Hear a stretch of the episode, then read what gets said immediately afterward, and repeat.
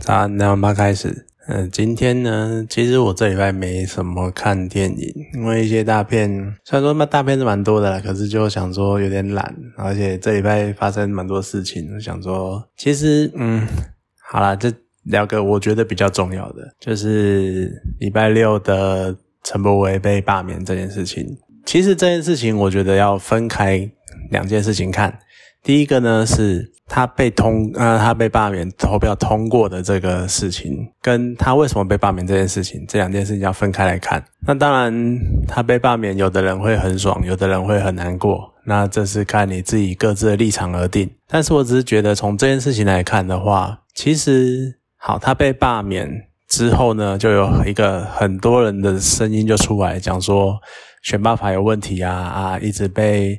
很多人被轻易的罢免啊，然后应该要修法要干嘛的？我以一个一直以来就是从二零一六年修选罢法到现在，其实我当时就一直很不太认同修选罢法这件事情。好，其实我也当我我也只是有点类似嘴炮，就是因为我也没什么实际的能力就对了。反正呢，当时一开始大家会反弹的原因，是因为当时的选罢法规定你要。有效票要能够占全总票数的五十趴，然后呢，你的同意要超过有效票的五十趴，也就是当年说的双二分之一、双双二一这个制度，再加上呢，选举呃罢免的选举不能够跟大选绑一起，也就是说罢免罢免选举一定要独立的一天，它不能跟其他的县市首长选举绑在一起，这样子。当时一开始。国民党会修这个方式，是因为当时的预测啦，就是在讲说，其实简单讲就是，他就看你看你没有跨立博他就觉得呢，你的选民不太可能会为了罢免这件事情，所以去特别在非选举的日期，就你还要特地多一个礼拜跑回去投票这件事情，然后另外呢。再加上那，所以你不想回去投票嘛？那你的投票率就不会高，所以呢，罢免也就不容易通过。当时的概念是这个样子。那民进党或者是所谓的泛绿阵营，当年也是这么觉得，然后所以他们就觉得说，你这样就是在制抑制人民去行使罢免的权利。所以呢，后来一直不断的有人去提出声音去反弹这件事情，尤其是当时很多人觉得说双二一很难过的原因，是因为那我只要我其实根本不需要去投票，我只要不去投票这件事情就可以让罢免案不成立了。所以呢，当时很多人就觉得说这个有问题，那应该要砍除。所以到后来修法之后呢，变成了现行的，只要同意的票数超过。所有选举人的四分之一就可以通过了，而这个四分之一呢，其实就有点像是因为二分之一乘二分之一是四分之一那个概念，所以呢，当时修了这个样子，结果从我们从前阵子韩国瑜被罢免之后，然后结果国民党就好啊，你要这样玩，我们就来，然后他们就开始发起了很多罢免，像是罢免了王浩宇，还王哦，应该是王浩宇吧。罢免王浩宇，然后再到这一次罢免陈柏维，那甚至于有谣传下一个就是要罢免林长佐。我以一个第三者的角度来，应该说我去做一个第三者的角度来旁观这件事情，我会觉得算是有点被反噬吧。就你修了这个方式，你然后你把这个罢免的这个工具改的这么简单，然后会被人家拿来利用，我觉得这是很理所当然的事情。尤其是我在。我一直以来我都觉得说，原本的双二一方式没错，它很难，它的确有困难，然后它的确没有那么容易达成。但是就是因为它这么难达成，所以要定这个标准。怎么说呢？其实我觉得，因为我们有轮流这件事情，我们并不是选了一个立委之后让他用终身职，他是四年，甚至于任何一个地方首长都一样。他是四年就会轮轮一次，四年就会轮一次。那在这样的情况之下，如果你要让他终止任期，其实就表示你很不满这一个委员，你很不满这一个人选。那你如果真的这么不满这个人选的话，你不管门槛设怎样，都应该可以通过才对。所以就算是原本的双二一，我觉得就是一个防守的概念。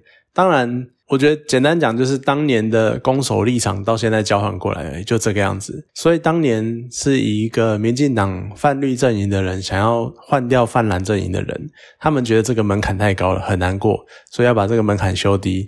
结果没想到攻守立场交换之后，他们才发现当年立的这个门槛太低了，啊，太容易被攻破了。我觉得这有点。讲难听一点呢，就是你们完全没有在考虑后果，完全没有在考虑你们之后会受到怎么样的反击。当你一个工具，你把刀放在那边，你可以把它当菜刀，你可以把它当杀人的大杀人的凶器，永远都是看拿的人是什么。但是你应该去预设，你应该去预想有什么样的人有可能会拿起这个东西，而你应该去针对这个东西去做修改，去做改正。但是很遗憾的是，我在当年。修法闹得沸沸扬扬的时候，我没有看到有人去认同这个想法。没有错，当年国民党他们设立这个门槛的确很难，而的确是防守，没有错。但是我觉得怎么讲好？如果你就是双二，你就是他其实。设设定的一个标准就是，你真的对这个人非常的不爽，你才会想要在任期中把他换掉。那你就是非常的不爽了，你何必在意你有多少人出去投票这件事情？而且很多人会讲说，我这样可以不派人投票就好了。问题是，你也可以派有效票，譬如说，好，今天有十万人，当年的双二一方式呢，就是这个选区有十万人可以投票，然后你至少要超过五万人去投票，而这五万人里面呢？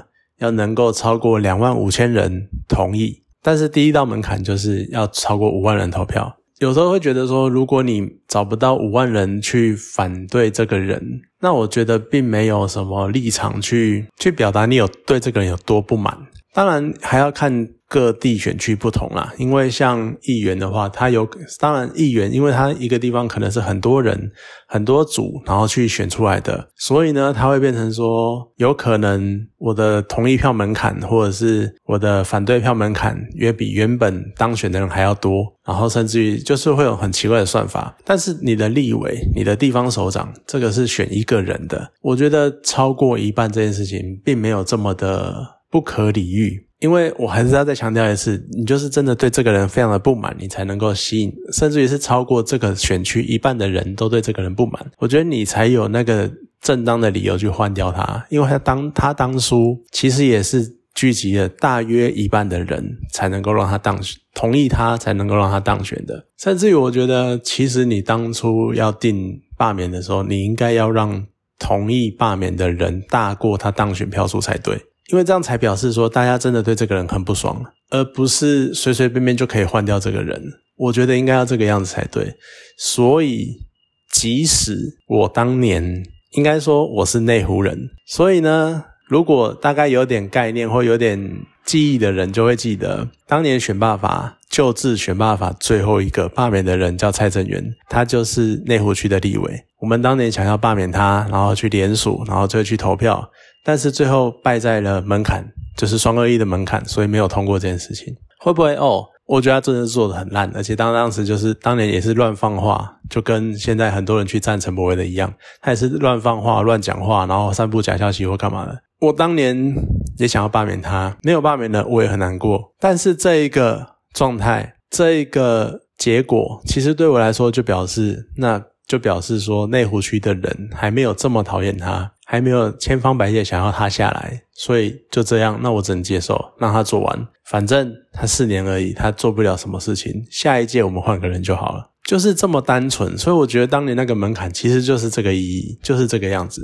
而你去把这个门槛降低、降修掉了，我觉得就是说穿了，就是让人家有一个可乘之机来攻击你，可乘之机来攻击你而已。我一直都觉得，我们可不可以不要再就为了一时爽，好不好？就。一时修法一时爽的，一直修法你不会一直爽。我们应该要去考虑，我们创作了这个工具，我们做出了这个工具之后，会有怎么样的人去使用它，怎么样的人来执行它。而我们，你觉得我们有可能做到永远不要找人，永远不要让这样讲哈？我们创造一把刀子，我们要预设刀子有有可能被疯子拿来捅人，你要预设。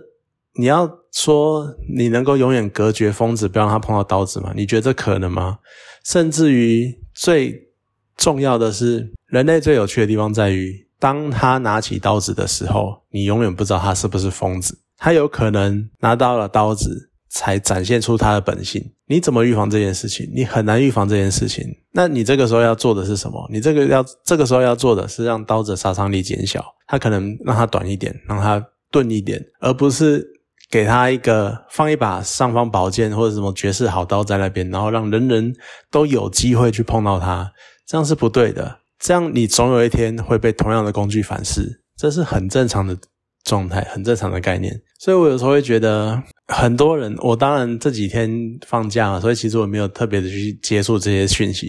但是我看到很多人会很悲愤啊，会很呃忧郁啊或什么的。可是我会觉得说，真的就是照告诉你们，以后在执行这样的事情的时候，要仔细去想想这件事情有可能会带来的后果是什么。我觉得这才是真正应该要去想的事情。你要修可以，那请你这一次修好一点，修稳一点，你就承认。当被自己被当年的自己打脸了，没有关系。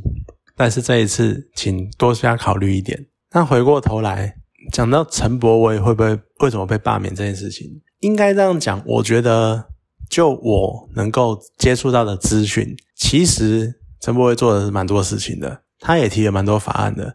你要说他认真，他其实蛮认真的，他是真蛮认真的人，但是。为什么会被他当地的乡亲这么不爽？不爽到罢免他呢？而且这一次不要忘了，这一次罢免陈柏维的是符合当年改制前的双二一这件事情，他的同意票数超过了有效票数的一半，而且同意票数超过了，呃，他的有效票数超过可票可投票的人的一半，而且他的就投票率超过一半了，而且他的同意票也超过了一半，这代表什么？代表。这个门槛其实并没有这么高不可攀，它是可以达到的。所以我对于当年没有罢免成功蔡正元这件事情也有点惆怅。那陈柏惟被一个符合这个门槛罢免掉了的原因是什么？其实当然有很多很多各式各样的原因，但是大多数人的理解都会是当地乡亲觉得他没有为当地做什么事情。然后再加上那一边说穿了，就是严清标跟严宽恒他们家的势力太强大。好，那这个时候就要讲了，为什么他们的势力可以强大到这个时候要讲一下，就是在选前我看到一些什么阴谋论干嘛的，就是讲说什么啊严家的有一篇啊在讲到以选票，因为有效票认定的方式是蛮广的，所以呢可以用这个方式去做。区别、区分，甚至于去做控票这件事情的这样的阴谋论，我觉得我都已经讲这是阴谋论了。但是我觉得，如果有这种方式存在，如果它真的可以成立，那我如果是那一片土地的土地的主人，那我是土地的主人，我当然可以用控票的方式。我没有办法控到每一张票这么精准，但是我可以控比例。我其实说白烂一点，我搞不好可以控到。让他就刚刚好，连当年的门槛都可以过这件事情，来狠狠的打我的反对手、反对竞争对手一巴掌。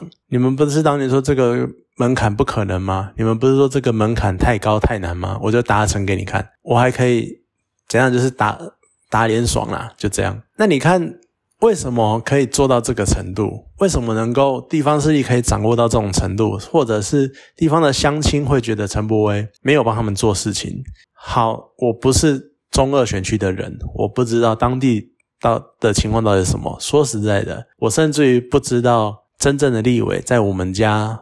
我甚像我选区现在是高嘉瑜，我不知道高嘉瑜到底为内湖区做了什么事情。但是为什么我还是会支持这些人？我还是会支持我所支持的立委。其实说穿了，这个时候就要讲到我们选立委、立法委员到底是要干嘛？我觉得他不是拿来做选民服务的，我觉得他不是来管你家。的路口的门，那门口的路有没有平？然后或者是你家后面山坡有没有？呃，山坡有点宽，可能你家后面水沟通不通，或者你家邻居楼上楼下有没有什么奇怪的人？我不，我觉得不，立委不是选来干这种事情的，干这种事真的要干这种事情，真的要选这种人来反映这种事情的，那应该是里长或者是议员，而不应该是立法委员。立法委员的工作是什么？立法委员的工作是我们选出来。然后他进了立法院，然后为整个国家定出一套规则，那个套规则叫做法律，然后来维持国家的运作。那是一个完全不同层级的事情。为什么你会要那种是层级的人来帮你做这种很普通？我觉得就是杀鸡焉用牛刀的那种感觉。尤其是像陈柏伟或是林昌佐，他们这一次好，你看像进了立法委立法院之后，他们还会去分委员会。然后委员会会分什么呢？会分内政委员会，会分教育委员会，或者什么国家安全委员会或经济委员会之类等等的。而这些委员会呢，负责的就是他们这个顾名思义相关领域的法条。那你一个国防委员会的委员，他怎么可能去？他没有，呃，好这样讲，会牵会牵涉到我们民生的，比较偏内政，比较偏经济，所以当然是。会跟我们生活有关的法条，都会由这几个委员会来掌握。那当你今天你的选区的立委跑去了国防委员会，那你怎么你去找你选区的立委说，哎，我家的什么什么事情有能没有有什么东西没有处理好这样子，你可以帮我修法，或者是帮我谈谈一下。你找一个国防委员会的人，这样对吗？不对啊，因为他根本接触不到这些你想要的法条的。法案，他完全没有，他完全没有任何审议权，可能没有到没有审议权这件事情，但他没有办法从中斡旋或者是做调调解之类的。所以你在这个情况之下，你就会觉得说你都没有在帮我做事，可实际上是他没有办法，他没有办法帮你做事，因为他跟这你身边的事这些事情没有关联。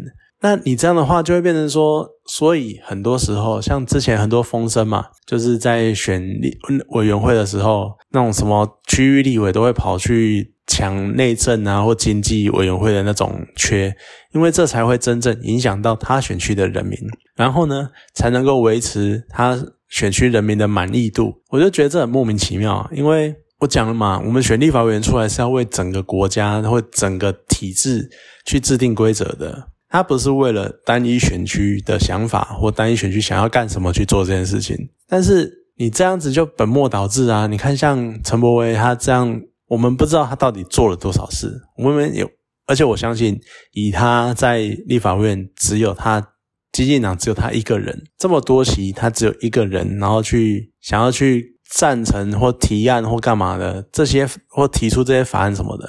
他其实就是一个孤军奋斗的角色，而在立法院这个以多数决的状态之下，我觉得他能做的事情真的很少。然后你这时候要说他不做事，我就觉得有点立业光他小那种感觉。也不是说要多帮他讲话，而是这是很明显、很客观的事实，就是他们真的没有办法做什么事情。